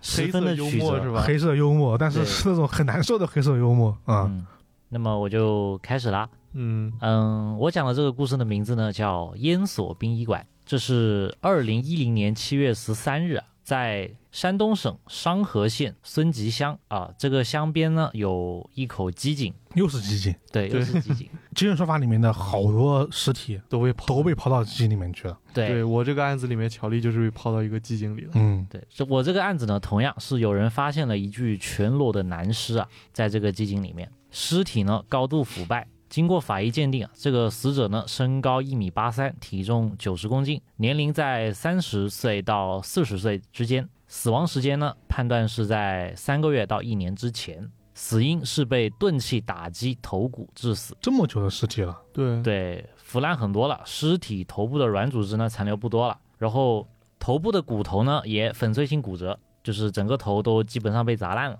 嗯已经无法从尸体的样貌上得知那个死者是谁了。案发现场的那口机井呢是很小的，直径只有三十三厘米，也就稍微比篮球要大那么一些。嗯，嗯机警就是这样的，对尸体被发现时的状态呢是头朝下，脚朝上。哦，就倒着嗯丢下去的。对，死者呢可以说是被凶手硬生生的塞到井里面的嗯，哦，毕竟井口挺小。主要他这个是个一八三的大汉。大汉，哦，嗯那挺壮的，现在凶手呢把死者的衣服拿走，估计是怕死者穿着衣服暴露在野外，很有可能会被当地人认出来。嗯，就因为也说了，这个案发地呢也是小乡村，就人与人之间呢还是大家都挺流熟浪比较的少。。对，之后呢，就是警方提到了这个案发现场呢是杂草丛生，属嗯于是荒郊野岭了嘛。嗯时间过去那么久了，肯定也下了好几场雨了，嗯，也就是说现场很多线索痕迹啊就因此被破坏了。嗯而且呢，这个案发现场是位于孙集乡三个村子的交界处，这个地方呢离最近的村子都有四五公里远，平时很少会有人经过的。哦，所尸以他体呢也是有附近居民偶然经过才发现的，对，也就是说，不管是目击者还是现场的线索都是少得可怜的。嗯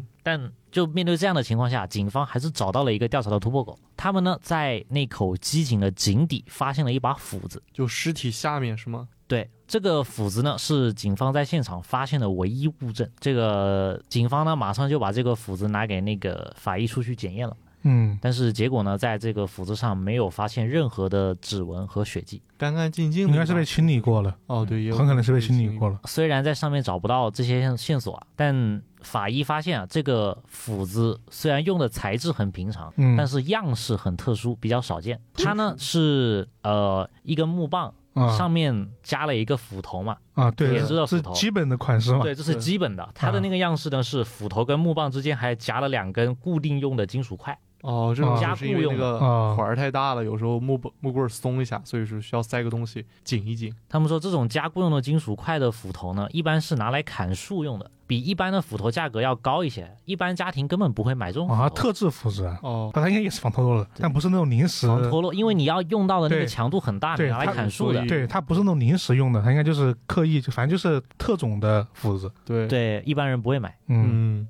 这个警方呢，马上就判断这个凶手买这个斧头的目的很明确，就是用来作案的。是有这个可能。对，这个警方呢，马上就派人调查了当地所有的五金店，终于啊，他们找到了当地唯一一家有卖这种斧子的商店。哦，这个还是哦，这罕个见的确实货。罕见。对，然后就从那个商店老板那里得知啊，他进这个斧头呢，一一共进了八十把，卖出去了十三把。但是呢，这十三把斧子的具体去向，这老板也记不清。这很难记清的。对，一般老板也不会嗯对，记就这是种普东西。通嗯景点不会记那么清楚的。他只记得呢，这些斧子啊是他在二零零九年十二月底进的货。这个也就是说呢，警方由此就可以判断了，案发时间是在二零零九年十二月之后嗯对对，这个是啊、这算是一个顺藤摸瓜。嗯与此同时呢，警方在另一边也有了收获。他们通过对当地的村民大量的走访，他们就得知，在二零一零年一月二十八日的时候，有村民呢也经过了那口井，他呢曾经看到过那里有暗红的血迹。哦，但当时他也没多注意。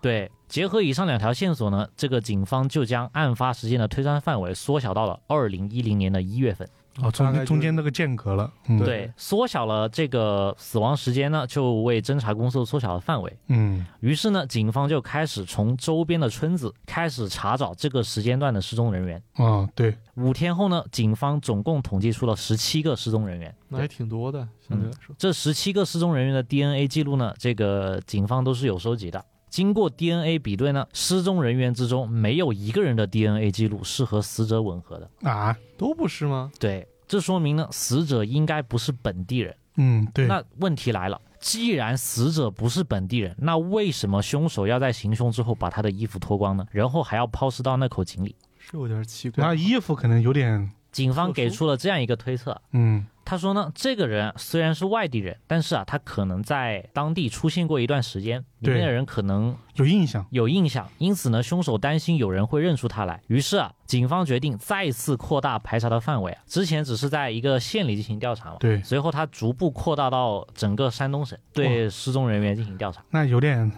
地毯式搜索的意思了。对，对不过奇怪的是呢，这个警方把全国失踪人口登记库啊都查过了，嗯，但始终呢都没有死者的线索。这一段时间过去了，这个警方呢一直都没有查出死者的身份，嗯，然后呢，总是在呃县里面各个家嘛问这问那的，当地的民众呢就对警方的办案能力产生了怀疑。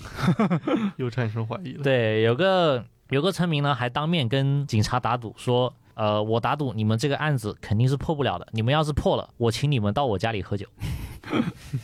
激将法，激将 法。对 当时听了这个就觉得很不服气啊。嗯，对然后当时呢，呃，因为这个案子很多人还是挺关注的嘛，对，杀人案嘛，毕竟是对，对。然后那个时候呢，他们当地的局长啊是刚上任的，啊，公安局长刚上任的啊。对，所以那就更比不较能着急，更不能更不能说呃更不能必须要忍了破案。嗯，对虽然说他破案不是为了这个啊，对，但是要争口气嘛，起码对得对，到这个时候呢，距离发现尸体啊已经过去十天了。嗯，这些警察呢连续加班加点，案情还是没有任何进展。这个查找死者身份这条路啊是走不通了。嗯，那么，于是呢，警方决定转变思路，我从排查犯罪嫌疑人开始下手。排查犯罪嫌疑人，对我你死的人我找不到，我转而去找犯这起案的凶手。那怎么找呢？怎么找？我觉得有点他没有一个那个呀，没有一个明确的头啊。方向就哎，到这里呢，且听我道来。这个警方呢之前不是说了吗？他们查到了，呃，一共有十七个失踪人员。啊，对，这十七个失踪人员里面呢，其中有一个男的叫王希元，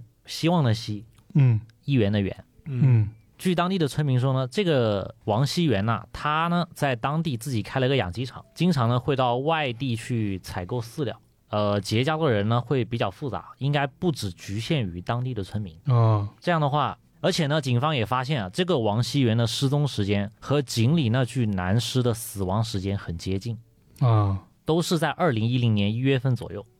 可能会有关联之类的。对，不过呢，这个王熙元啊，身高一米六五，身材瘦小。从体貌特征上来看啊，王熙元肯定不是死者。嗯，对，根据对案发现场的分析，这个死者是一个一米八几的壮汉嘛。嗯对，嗯，对他呢是在死后脱光被倒着放进井里的，这说明凶手得是个强壮有力的人。嗯从这点上来看呢，这个王熙元不太像是凶手。啊，对，但是啊，警方在对王熙元进行调查的时候，发现了一件蹊跷的事情：王熙元把自己买来半年不到的小汽车送去修理厂了，他呢要求修理厂的人给他的车啊做整车的喷漆。啊，呃，这里警方就觉得很奇怪啊，你刚买来的车，为什么要不可喷能漆半年对不到就拿去整车喷漆。嗯于是呢，警方就赶紧赶到了修理厂，因为王熙元失踪之后呢，这辆车就一直停在修理厂里。啊，没人来领吗？对，警方呢就对这辆车进行了仔细的调查，最终啊，警方在后备箱里的备胎上面的一片小树叶上。发现了一处不同寻常的印记，嗯啊不，像是油漆，也不像是油渍。那就有可能是血血迹迹吧了。对，那个里面受到采访的那个警察就说呢，他说他当时看了就觉得那上面呢可能是血迹，因为如果是油漆啊，干了之后呢，应该会比血液要再硬那么一点，嗯颜色？呢可能要再鲜艳一点啊。这看得出来，这警官很有经验。嗯，对这是确实，确毕竟实别人一直在一线嘛。对，对嗯，但由于时间过去很久了，这个检验也是比较困难的。啊，对，不过呢，在检测团队的努力之下，还是提取到了这个血液上的人体 DNA。经过比对之后，确认这就是死者留下的血迹。就是那个井里井里面那个个，对，这说明呢，王熙元曾经载过死者，但现在王熙元又去向不明。警方由此认定王熙元有重大的作案嫌疑。对，就杀了人跑了。而且哎他是一个唯一能够和这个事情联系上的人了，现在是。对，他们呢就立刻开始调查王熙元所有的亲朋好友以及各种各样的联联络人。后来啊，发现王熙元在二零一零年一月份与两个天津市的手机号号主，就两个天津人联系过联。系很密切。其中一个天津人呢，在一月二十四号之后，突然就跟王熙元不联系了。啊，嗯，另一个天津人呢，手机就此关机了，就再也没有用过了。嗯，这个时间呢，和警方之前推断的死者的被害时间一月份很接近。对，哦，那也就是说有可能啊，反正就查，现在就查这两个人呗。对，对，警方就觉得那个手机关机再也没有用过的天津人会不会就是死者？嗯，经过调查，这个手机关机再也没用过的天津人呢，名叫韩本利，男，三十二岁。他们去找了这个韩本利的家人，这个韩本利的家人说呢，他是出去跟一个老乡外出打工了，最近半年呢都没有和家里联系了。由此呢，警方还查到了一个重要信息：韩本利的身高是一米八三，哦，体型与死者是相符的。很有可能就是他那就有了。可能就是警方就嗯提取了韩本利家人的 DNA 和死者 DNA 进行比对，确认了死者就是韩本利本人。嗯，这个时候呢，另一个天津人啊，警方也查到了，之前说两个天津人，对对，这个另外一个天津人呢啊，也姓韩，叫韩宝山。兄弟，呃不是兄弟，他啊只是他俩刚好都姓韩而已，哦但其实是没有血缘关系的。哦，这个韩本利呢，就是和韩宝山一起外出打工的，之后呢就不知所踪了。嗯，随后啊，警方就把韩宝山带回了警局审问，但面对警方提出的各种问题呢，韩宝山都说：“哦，我不知道，我不清楚。啊，又是一个什么都不知道的，就这种反而是有点问题的。啊、这警方在之后呢，从死者韩本利的家人那里又得知了一个重要信息：韩本利在失踪之后，这个韩本利是有结婚的，他的妻子呢曾经问过韩宝山韩本利的去向。嗯，这个韩宝山呢就对本利的妻子说，他在一月二十四号之后还见到过韩本利，说他可能去其他地方打工了。但是呢，根据韩本利的通话记录显示，他在一月二十四日之后就再也没有用过电话了。当地村民也表示，他在那之后几天，在那口井旁边曾经发现了血迹。嗯，由此，警方确认韩本利的死亡时间就是在一月二十四日。嗯，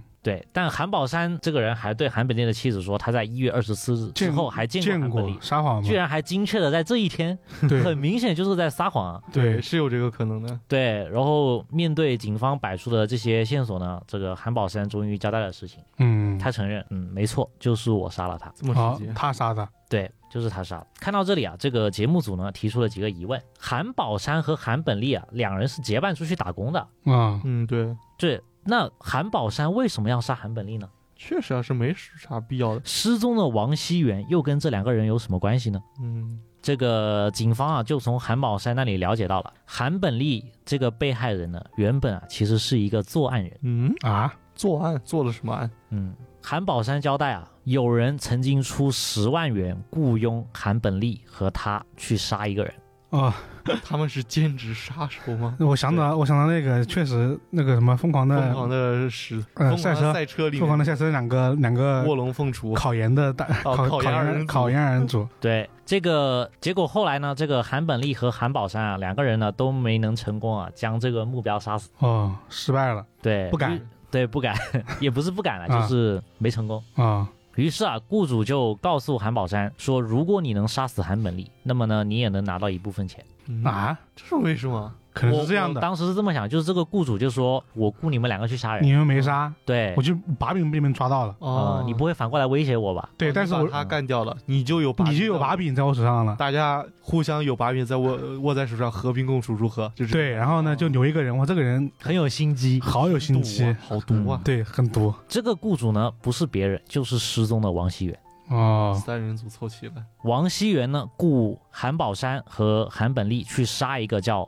张本领的男人。呃，又多了个据新人啊，对，就目前是四个人嘛，嗯王熙元、韩宝山、韩本利，还有是张本领。嗯据这个韩宝山说呢，在他们开始暗杀计划之前，王熙元呢是只和他们通过电话联系的，没有实实际见过面。啊在他们开始执行了一次又一次暗杀计划之后呢，才开始跟他们见面的。啊，那就是现在就是这个张本领跟王熙元，的之间的这又是什么关系恩？怨对，这个张本领呢是在山东的，韩宝山呢跟韩宝利两个人来到山东之后呢，就住在了那个商河县城里面，策划了几次暗杀行动，嗯包括啊制造车祸，在张本领的车上安装定时遥控炸弹之类的，啊但，是都没有成功。炸弹挺高科技啊，土炸弹，这这是以定时遥控的，，对他这里呢还给了那个张本领的采访记录，那张本领就说怪不得那个时候就觉得哦经常会有怪事发生。他说他有一次上车的时候发现嗯啊他车的什么仪表盘、啊，玻璃、车嗯的把手都被炸炸烂了，他说幸好人没事，这是第逃过十，一劫，威力没有不炸够好可时能。嗯我们还是就是提前都提前炸了呀，他都没上车。对，对，啊应该就是两个人呢计划了好几个月啊，做了好多次行动呢都没有成功。这个暗杀经费呢都已经追加到了十四万了，就已经花了这么多钱了都没有成功。这一段很像那种搞笑 搞笑漫画，杀手搞笑漫画啊。他们呢就只好再向王熙元要钱嘛。啊，这个这之后呢，就王熙元就觉得算了，就可能是杀不成爱嘛，干啥干啥，啊他就打电话告诉诉韩宝山嘛，说如果你杀不成张本领，你把韩本利杀了，我也可以给你钱。哦之后呢，呃，韩本利和韩宝山就最后买了一次斧头和炸药，结果还是没能杀死张本领。当天晚上呢，韩宝山就拿买来的斧子把韩本利杀掉了。也是心狠也手辣挺呀就是他不信任手他去当杀手啊。主要是同伴的话，直接以然后呢，他就去找了王熙元，王熙元呢就开车和韩宝山一起把韩本利抛尸到了那口井里。哦，他也参与了。哦他也参与嗯抛尸了，原来对，之后呢，韩宝山啊就离开了山东，返回天津，这就是案发的全部过程。哦，嗯，那王熙元去哪儿了呢？你先听我讲完，啊，就是从发现尸体呢到找到凶手啊， 警方一共花了十六天的时间。哦，挺快的。挺快对，的当时我就觉得啊、呃，到这里节目应该差不多就可以结束了。嗯但我一看呢，进度条居然还有一半啊，还有一半，这才啊、看来事情没有这么简单你。看这这个人还有人失踪在呢。嗯，嗯对我不知各位还记不记得这一期的标题叫“烟锁殡仪馆对，”，我也到想现在起殡仪馆都还没有真出的出现过，嗯，这个案件侦破了嘛？这专案组的人都很开心啊，他们还说不知道那个打赌的老乡啊，听到他们把案件破了之后会有什么表情。喝酒呗。警方呢就决定一气呵成啊，要把这个失踪的王熙元也抓到，一口气把案子全结了。嗯，结果没想到花了两年时间都没有找到人。两年时间，嗯，哇，这个比较突然的一久个了跨度。中间呢，警方也办了其他的案子嘛，但一直都没有放弃寻找王熙元。对，其实案子还没有结束嘛，因为只要他找不到就没有结束。对根据警方不懈走访的调查，他们得知呢，在王熙元失踪那年，曾经给他的亲属、邻居、朋友群发了一条短信。啊，这个短信是这样的：兄弟，我出去躲债了，过几年回来，不用担心我。跟群发嗯躲个债还群发短信，他就是希望，呃，我出去躲债了，就大家帮我保留守在秘家密里，找我啊，不是，是我待在家里的这些人，你有空的可以帮我照顾一下我的家人，因为我出去躲债了嘛。啊，对，也是，这个两年来呢，警方是觉得他躲债嘛，他肯定可能找了个亲朋好友远房一点的嗯，去误场躲债。结果呢，他们走访了他所有的亲友邻居啊，都没能找到人。啊，他后面呢还提到，二零一一年全国公安实施清网行动，抓捕全国的逃犯。那时呢，他们商河辖区啊，一百五十四名逃犯呢，抓获率啊已经达到了百分之九十七了。即便如此啊，警方也还是没能找到王熙元。这个被采访的一位警察也说了，如果他们抓到王熙元啊，他们警队就是山东省排名第一了。 他说很多人都想抓到他的，什么办法都试了，就是没抓到人。找不到，对，是应该是找找不到吧？无论是潜逃还是讨债啊，这个王熙元啊，在外面生活都必然会有花销的。啊，所以呢，这两年以来，警方一直对王熙元家所有的银行账户都进行了严密的监控。嗯，但奇怪的是啊，王熙元在失踪之后，他的身份证再也没有使用过的记录了，银行账户也没有存取款的记录。完全断绝联系了，对，这是警方呢还是没有放弃啊，重新下到基层继续进行走访调查。这次呢，那条群发的短信啊，重新引起了警方的注意。当地的村子啊，对辈分称呼是很重视的。嗯一般来说啊，呃，不会随随便便叫人兄弟的。王熙元群发的人之中呢，很多是叔叔辈、爷爷辈。啊，就算是王熙元当时着急逃走啊，作为一个当地人，对这种称呼之类都是很严格的，也不嗯可能随随便便会改改变这种称呼习惯。主要是他用兄弟来群发有点奇怪，对，感觉嗯，一般会连着讲，呃，朋友，然后对各位叔叔阿姨什么之对类的，对对嗯对，而且奇怪的是啊，王熙元是有小孩的，他是有家庭的。这几年呢，他也从来没有打电话过问过家里小孩的事情。他呢还有个养鸡场嘛，记得吗？对，是他养鸡场不管，放在修理厂的车啊也没开走，银行账户一分没动，发短信把爷爷叫成兄弟。结合以上这些线索呢，警方就得出了这样一个结论：这条信息很可能不是王熙元自己发的，王熙元很可能已经被人杀害了。啊，嗯，他已哦，因为他如果是躲结债合的之前话，的所有的线索，如果只是出于躲债的话，这些东西太过于不像躲债了。对，养鸡场可以卖掉卖嘛，车也可以卖嘛，或开或卖，啊对，呀、然后称呼那真没钱之后再带去躲债嘛，或者说你带着至少带着车去躲债吧，对把车开走是吧？对，很奇怪。所以呢，警方就在想啊，这个杀死王熙元的最大嫌疑人啊会不会是韩宝山？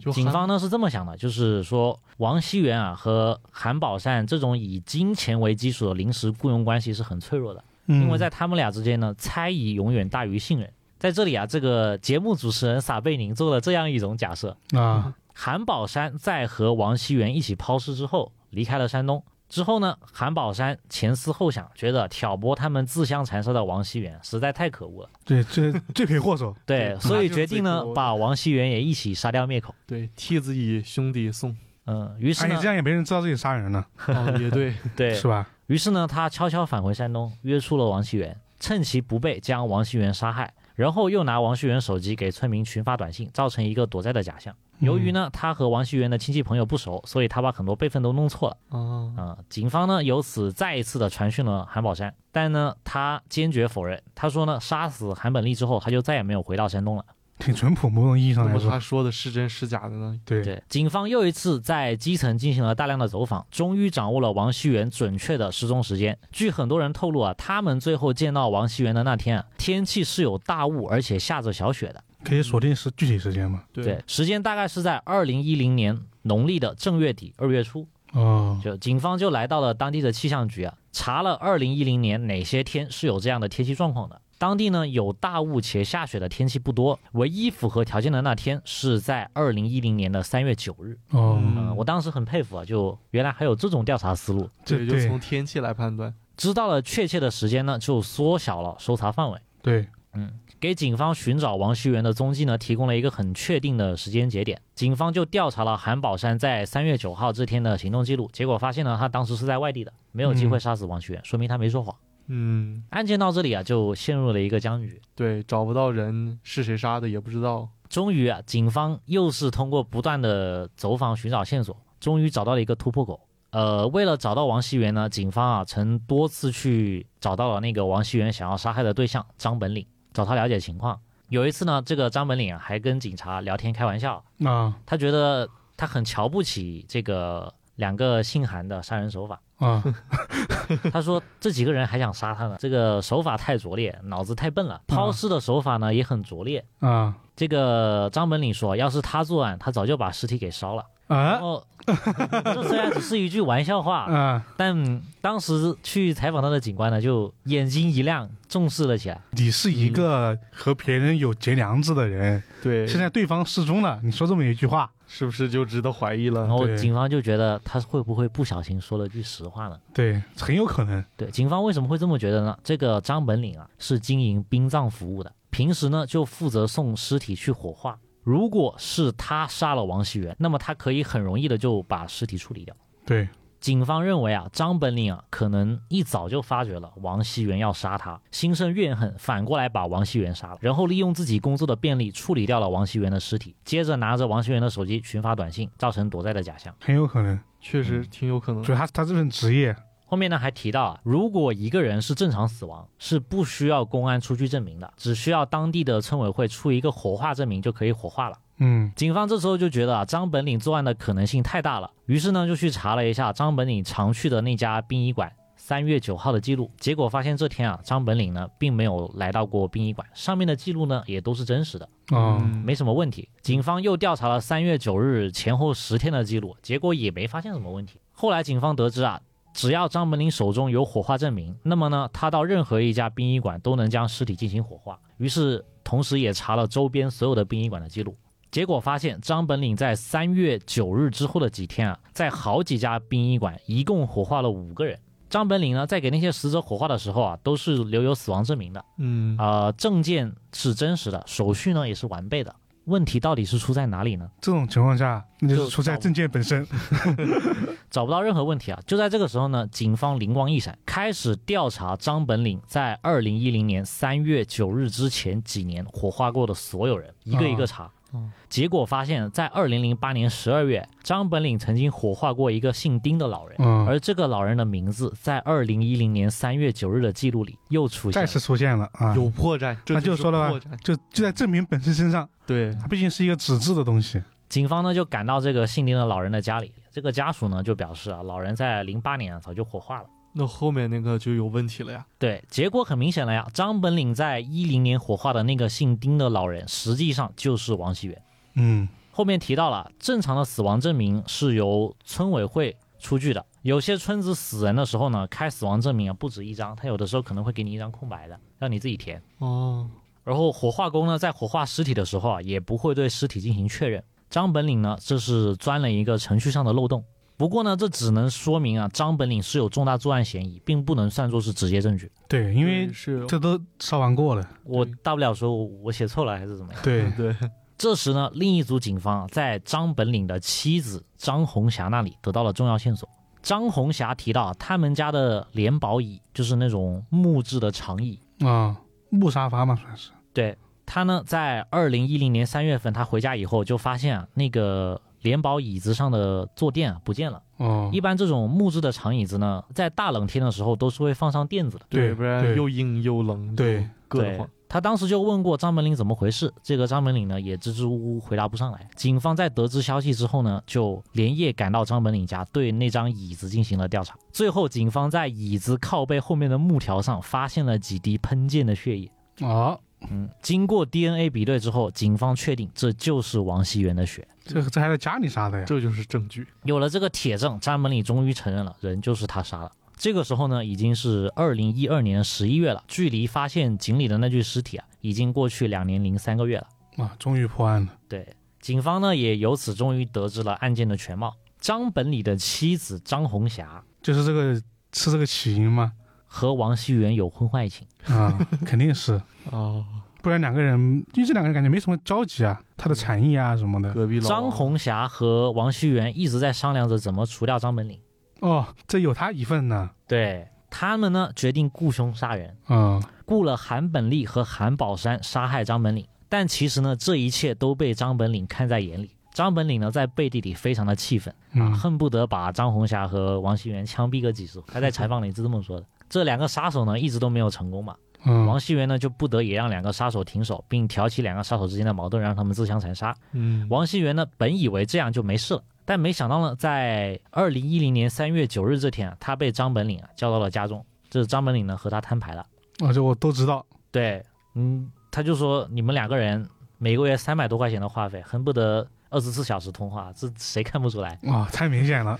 但王熙元呢还是一直否认，就说没有没有没有。但张本领呢就看他这个样子嘛，越说越气，嗯，当时呢，家里还有他另外一个朋友李文熙，他就在他这个朋友的帮助下呢，把坐在沙发上的王熙元打死了，啊还，有同伙啊，还有同伙哇了可能是他好兄弟怎么样？啊。嗯，他当时呢是差不多把王熙元打了个半死，嗯他看这个王熙元被他打晕了，但呢还是能动一动的嘛，他想着嗯可能下手不要太重啊，嗯然后就想着等他醒来了，还想问一下他妻子的事情，啊结果没想到呢就一睡就不起了。啊，就就就对他头上的血呢，也就流到了那个整个椅子上面。之后呢，这个张本领就和他的朋友一起把这个椅子上的坐垫和尸体一直放进了那个殡仪馆用的尸体袋里。然后呢，到那个村委会那边谎称说死亡证明丢失需要补办，拿拿到了一个空白的证明，然后以那个姓丁的老人的名义，在外地的殡仪馆将尸体火化了，最后再拿王熙元的手机群发短信，制造躲债的假象。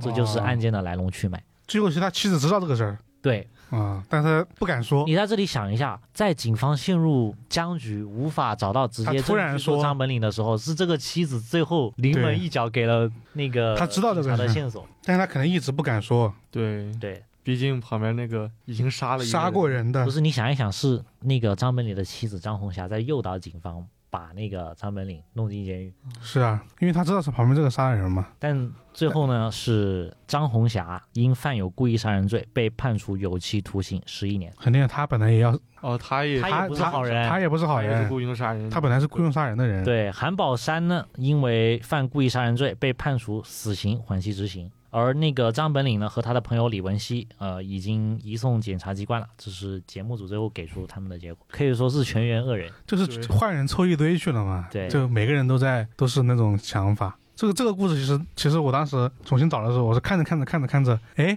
我想起来了，这个我看过。 对，它后面就是那种那个那个走向，我当时觉得挺让让人很惊诧。整个事情非常的曲折，你想想，从井里的那口尸体对，一牵扯直出挖这到么了，多人，对全员恶人的一个互相残杀。他妻子面就是那种地是地化，就是又又想把自己给隐藏隐藏下去，嗯，又想把她把她那个老公给给给抓走。她也不想想她老公抓走了，她能好过，是啊，这一切都被供出直来接把了，她供出来就行了。这个还是一个结局比较圆满的一个全员恶人罪有就应得的，对，全部都罪有应得了，该判全判进去了，对就没真是真是没一个好人。就我还想说句话，坏人真的点子多，就这些人个个都就是想尽办法，特别那个人还是自己把处理尸体的方法告诉警察的，他们就其实大家如果经常看那种犯罪连心理连环连环凶手那些犯罪心理学，对，他们就是有的就是这种凶手想会忍不住的炫耀，炫耀一下，对，就会很没得人意发现我就自己去说出来，他他那种快感，他有一种快感，对对你想一想，，你你站在张本里的角度，你把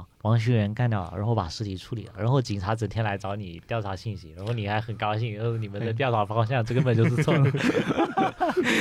膨胀了，这种就是属于然后说漏嘴了，也是因为他心里面没有那种罪恶感，不像刚刚我刚刚提到那个刘广俊，他是警察一抓到他，他就怂了，他就他就他心里面是有那个的，我是对恐惧的，对这他个就节目后面有放出那个警方带着张本岭到那个殡仪馆去指认他当时是怎么犯案的画面。啊这个张本岭当时就也是一副很拽的样子，即使手上被铐着手铐，啊，就觉得这个人这种人他能够如此简单的就就杀人的人，他就你就说，你看别人虽然说那个也是个也不是个好人啊，嗯这个张王希元王熙王元熙，元那别人是买凶杀人嘛，就自不己敢至自己亲自，至少不敢还自己不敢动手，这个就直接就当场打动手死了，嗯，啊、啊，总的来说，这这几个案件其实都算是，首先他们都比较知名，我觉得听众朋友们可能对都或多或少听听过过一些听过，好像这几个确实是那种比较曲折曲离奇折的离奇的案件吧。但我觉得他每一个就确确实有，首先不得不说，警察同志们都是很有能力的。其实有很多关于行政方面的知识啊，法医学的推断啊，最重要的是很持续不断的坚持去坚持寻找去寻真找相真我相看完了之后，我比较佩服的一点是，警察同志啊，真的能从很多各种各样你意想不到的角度去顺藤摸瓜找到线索。就当时，因为我刚才说了，这个案子是比较早期的，可能那个时候嗯科技手段没那么发达。对，很多时候就纯问，就对纯走访，一个个问，对，靠人力资源，看人家去问问问东西有出来各种各之后样的无效信息、有效信息，还得把它对筛出来。，对对对，对呃，但但怎么说，就是我觉得我们之后反正这个这个今天说法应该也会一直往下做啊，这才第一期，然后后面也会持续的找一些大家觉得可能不太一样的案件。其实刚刚刚刚这个张红霞这个事儿，让我想起了很知名的那个梦境行凶。啊，最后做了个梦，结果对，但其实那个那虽然当时那个案子没有任何的结论，但是后面精神说法还出出过几个类似的，说做梦，然后梦见谁把尸体埋在哪儿，然后你知道那个是什么情况吗？就是也是出轨，他的妹夫还是他妹妹夫的那个老婆出轨，然后呢，反正就是他觉得杀人的应该是他那个人，嗯，所以他做梦假假的意说自己哦做梦，说那儿埋了尸体，然后让他去发现他，这种也是有的。其实精神说法有挺多，虽然是真实发生，但是特别离奇，离奇好和现实魔幻的案件，所以说大家总说现实永远是最魔幻的嘛。对，就是确实是如此的。很多小说家编不来的就是很多很奇怪的人的动机和想法。对，然后这就是我们本期《经验说法》的呃案件的一些内容啦。这不知道大家听完之后感觉怎么样啊？那也欢迎大家对我们今天所说的内容啊进行一个评论啊，在我们各大评论区留言，说说你们的这个看法。然后呢，也欢迎呢加入我们怪异电台的听友群，和我们的听众朋友们一起讨论我们这个相关的内容。然后呢，加入听友群的方式呢比较简单，大家只要关注我们的公众号“怪异故事”，在后台发送“电台”或者“听友群”，就有人拉你进群了。好了，以上呢就是我们本期节目的全部内容了。我是老根儿，我是一红，我是老齐，我们下期节目再见，拜拜。拜拜拜拜 You love. Call me on my cell phone. 好，欢迎回来我们的评论环节啊，读读我们上期《世界未解之谜鉴定二》故事里都是骗人的，大家听友们的一些评论啊，就先说一下，我们暂我们这个先暂时录开始录这个呃今人说法，说法是因为《世界未解之谜》得找些有意思的啊，包括《走进科学》也是，但这两个系列都没有停掉啊，啊，对，还会继续更新的。对，我们先来这个这上一期的评论吧。好，第一条评论呢是来自 B 站的 ID 名叫夜雨风心的一个粉丝提到的，他补充了一下，就是在电台中老根儿提到了一个《盗墓笔记》系列的小说，他补充了一下，就是如果我没记错的话，这本书应该是全名叫做《盗墓笔记之杀海》，但是也有一些人回复说。好像也不是，也好像是那个叫《盗墓笔记》大漠苍狼是对这么一个名字。对，其实是这样的，是我们我那时说的是沙海，但是我回忆错了，它不是沙海，我当时我当时就说了。然后呢，它应该就是大漠苍狼，没有《盗墓哦，笔没记》有盗墓笔记，对，它是个单独的小说单独，的哦当时在天涯连载的。然后我看小宇宙有人也有人问我，当时也回复了，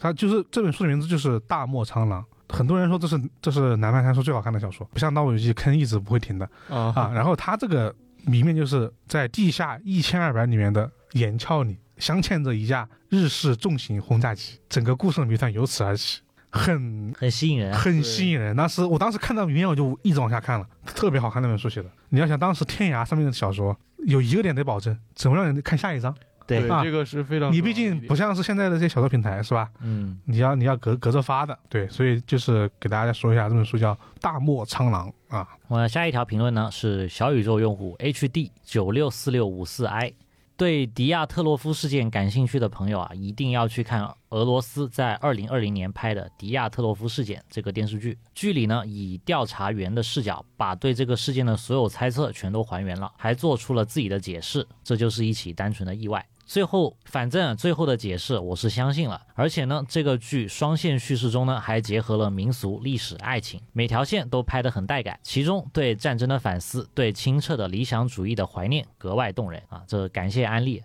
我看了你的这个评论，我也有点想去看了。对，因嗯为上次我们简单推荐一下嘛，因为它确实有电影，也有你这个好像是他说的是什么来着剧是吧？对，是电视他这剧个，是电视剧，对，嗯因为这个确实是一个特别就是吸引人的一个作品吧，对，然后大家可以去看看。然后我这边呢，来自于喜马拉雅的一个评论嘛，两个吧。第一个是这个啊，它的 ID 名叫这个 Baby 硕啊、嗯，它的说是这样的啊，也是这个迪亚托罗夫事件。他说登山队的事件，我越听越有克苏鲁神话的感觉，政府的实验意外打开了异界大门。啊，怪奇物语，他打了个括号，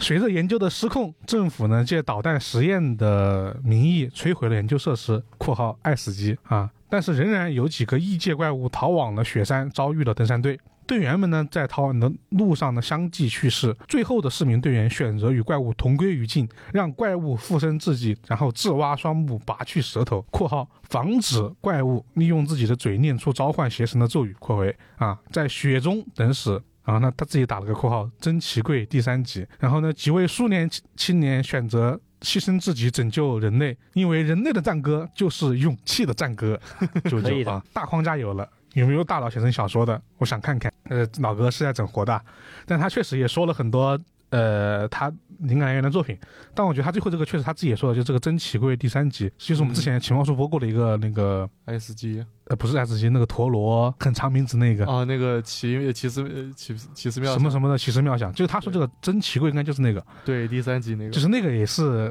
哇，真的是那那八集里面最精彩的一集，让人深深有感触的那种。对对对，他也是跟他说这个一样的结局啊。对，我还以为这位老哥如果是自己写的，确实可以去创作了，你这个灵感很好。然后一看一看你自己把东西都标出来了， 是很好很有意思的脑洞啊，可以自己 T B 写一写。然后这是第一个啊，第二个第二个是关于我上也是上次的一个呃推论吧。上次我们不是说那个莫莫斯科地铁嘛，嗯，啊，当时我们也提到一个游戏叫《地铁》这个游戏的系列嘛，然后有很多评论区观众就说了，当时这本书，呃，最最早是在这个贴吧翻译的，然后呢说的是地铁的这个小说，好像二零零二年就已经出版了，在在那个俄罗斯，国内晚一点点，但也也可能会比零七年早，所以还是有可能那个编故事那个人，他可能真看了这个小说啊，对，啊、因为那个小说确实是以这个整个地铁线路为灵感一个作品，故事，对，然后其他很多评论都是些对我们更更多这个世界未知谜的留言啊，有很多随便念念什么红衣小女孩啊，什么双鱼玉佩啊，什么这个图坦卡蒙的诅咒啊，这个我给我顺着说了吧，上次我们查到过，这是假的， 编的。 然后呢，果戈里幽灵火车就是我们第一期说的那个，也是个幽灵火车。嗯，嗯然后呢，冰人奥茨这些这些大家都提供了很多未解之谜的资源，然后我们也会继续看，继续找给大家做来后续的这个节目吧。嗯，挑一些比较有意思的。对，然后好了，那我们今天的读读评论就在这里了啊！欢迎大家以后多多留言啦，我是老根儿。我是一红，我是老齐，拜拜拜拜拜拜 Call me on my cell phone. Late night when you need my love. I know I'm the hotline bling, and I could only mean one thing. I know I'm the hotline.